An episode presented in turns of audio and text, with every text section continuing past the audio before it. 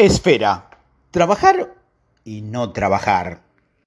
Una forma sencilla de empezar es dividir el grupo en dos esferas. Dos esferas de posibilidades.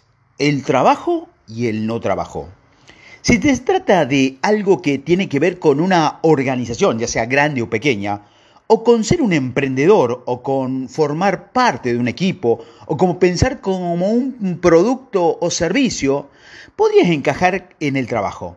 Si se trata de una relación o de crear un producto o lanzar un servicio y estudiar algo nuevo o de una causa social o de una contribución a un barrio o de servir a tu tribu de alguna manera, podría ser no trabajo. No te obsesiones con el lenguaje. Sé que hay otras formas de cortar este pastel y que no siempre hay una clara distinción entre ambas. También Sé que no importa del todo lo que pongas en una categoría y lo que pongas en otra. Por ejemplo, si eres un estudiante y quieres poner tu rendimiento en la escuela en trabajo y en no trabajo, la elección es tuya. Es solo un lente que puede ayudarte a ver opciones y oportunidades. Trabajo, equipo, unidad de negocio, organización, sociedad. El no trabajo Sería familia, comunidad, público, movimiento. Escala de íntima a amplia.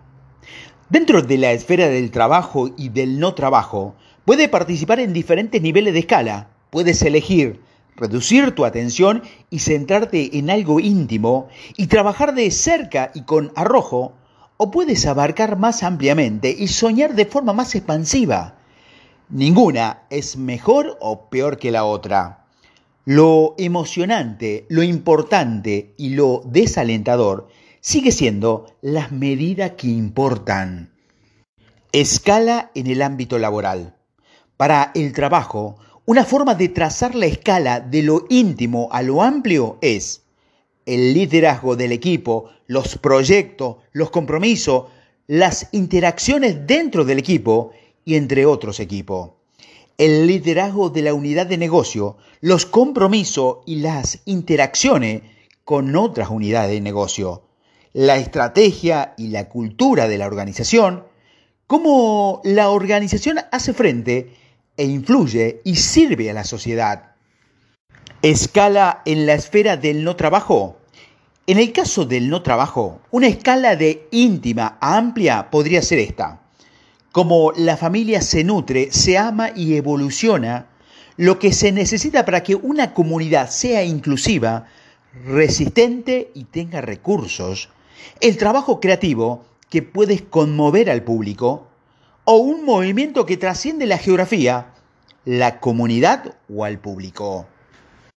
Clase, proyectos, personas y patrones. Existe otro marco de trabajo dentro del trabajo y no trabajo. Puedes elegir dentro de cualquier contexto que te llame, centrarte en proyectos, en personas o patrones. Las tres están, por supuesto, completamente interconectadas, solo estas eligiendo poner una clase particular en primer plano.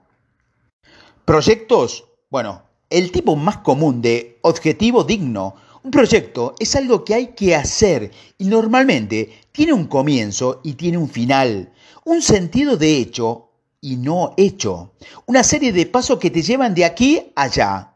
Al final, el éxito o el fracaso. Te ensuciarás las manos aunque solo sea una suciedad digital para trabajar con el teclado. Los objetivos dignos de un proyecto tienen un foco claro que es la acción. Personas. Siempre estamos metidos en una relación, sea del tipo que sea. Es imposible imaginar a alguien que se encuentra completamente desconectado del resto de los seres humanos.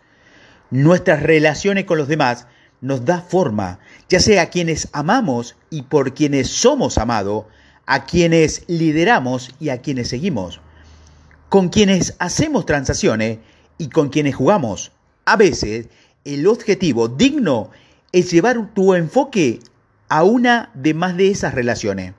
Es decir, ser mejor humano, ser un buen gerente, un amigo, un socio, un buen hijo, clientes, fundadores, cuidadores, un buen proveedor.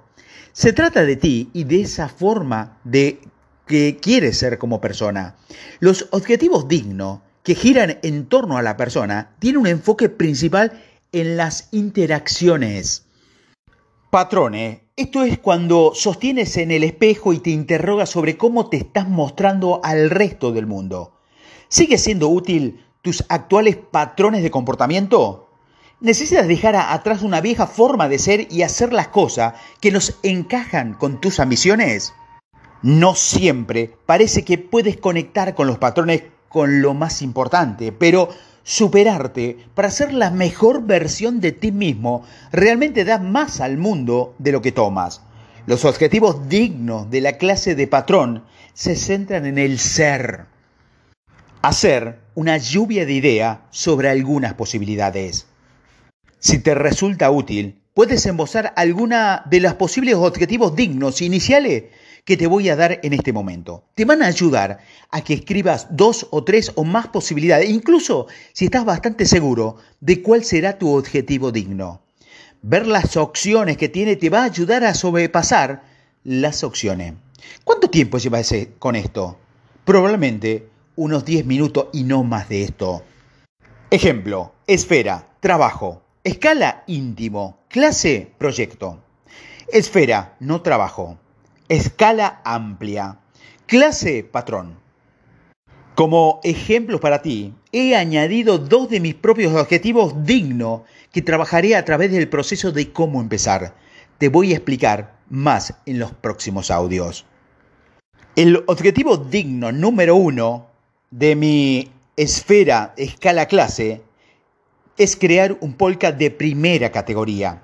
Como puedes ver, es marcado con un círculo no trabajo para la esfera, un punto cerca amplio para la escala y un proyecto para la clase. El objetivo digno número dos es dejar de ser el director general de una gran empresa. Y este objetivo digno está en la esfera del trabajo. La escala es bastante íntima y para la clase y he rodeado tanto a las personas como el patrón. Esto se aplica a todos los primeros borradores. No soy el primero en decírtelo, pero puedo dar fe de que es cierto. El primer borrador siempre es el malo de la calidad. La primera vez que escribes, que escribes algo suele quedarse completamente mediocre, es tibio y confuso. Tiene demasiadas cosas y al mismo tiempo está poco hecho. Es demasiado específico y demasiado vago, todo a la vez. Queda raro, pero no es un plan positivo. Está sobrecargado de metáfora, como una salchicha a punto de rasgar en su envoltorio, o un circo con un exceso de payaso, un hámster tocando la batería. Sigue y sigue, tratando de decir algo importante sin saber, nunca cuando paras con la esperanza de que una frase más la mejore. Esta parafaraña de ejemplos de ello, lo mismo ocurre cuando empiezas a reclamar un objetivo digno. Es casi imposible conseguirlo en la primera vez. Hay un gran número de razones por esto, como el hecho de que buscamos atienda el lenguaje adecuado, disminuimos nuestra propia ambición porque es más fácil escribir algo más pequeño, o sucede todo lo contrario. Abrumamos nuestra ambición al escribir algo demasiado abstracto o exagerado como por ejemplo encontrar la felicidad. Pero tenemos que empezar por algún sitio y cuando lo hacemos con pleno permiso para escribir un primer borrador, descuidado, ya sea en algo, en realidad es más que algo, es un primer paso importante y crítico. Pues tenga dudas, si es incómodo, no será perfecto, pero haz lo mejor que puedas. Te preparas para el siguiente paso, en el que tomaremos lo que has escrito y lo mejoraremos. Así que escribe un primer borrador de tu objetivo digno.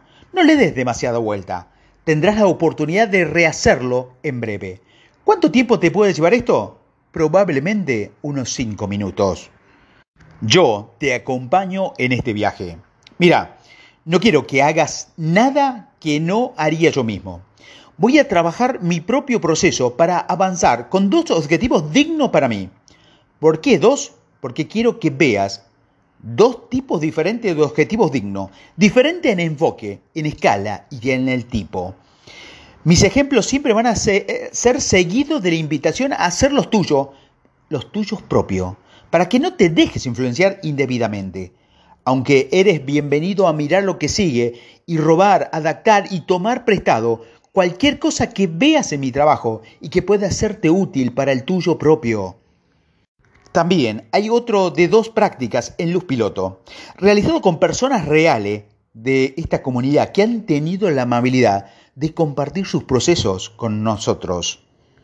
Así que aquí está el primer borrador básico de un objetivo digno que es real y que estoy trabajando en mi interior mientras hago estos podcast. Crear un nuevo podcast de primera categoría.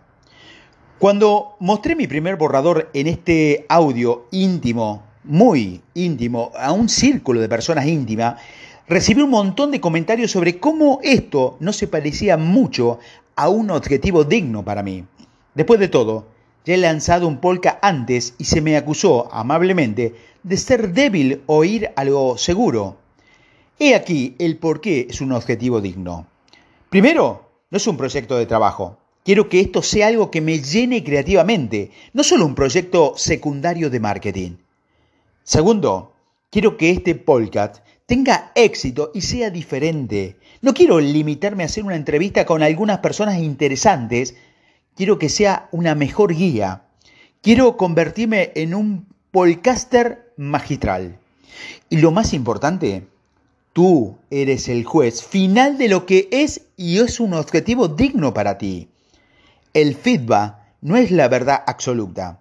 Es potencialmente útil, pero hay que tomarlo con pinzas.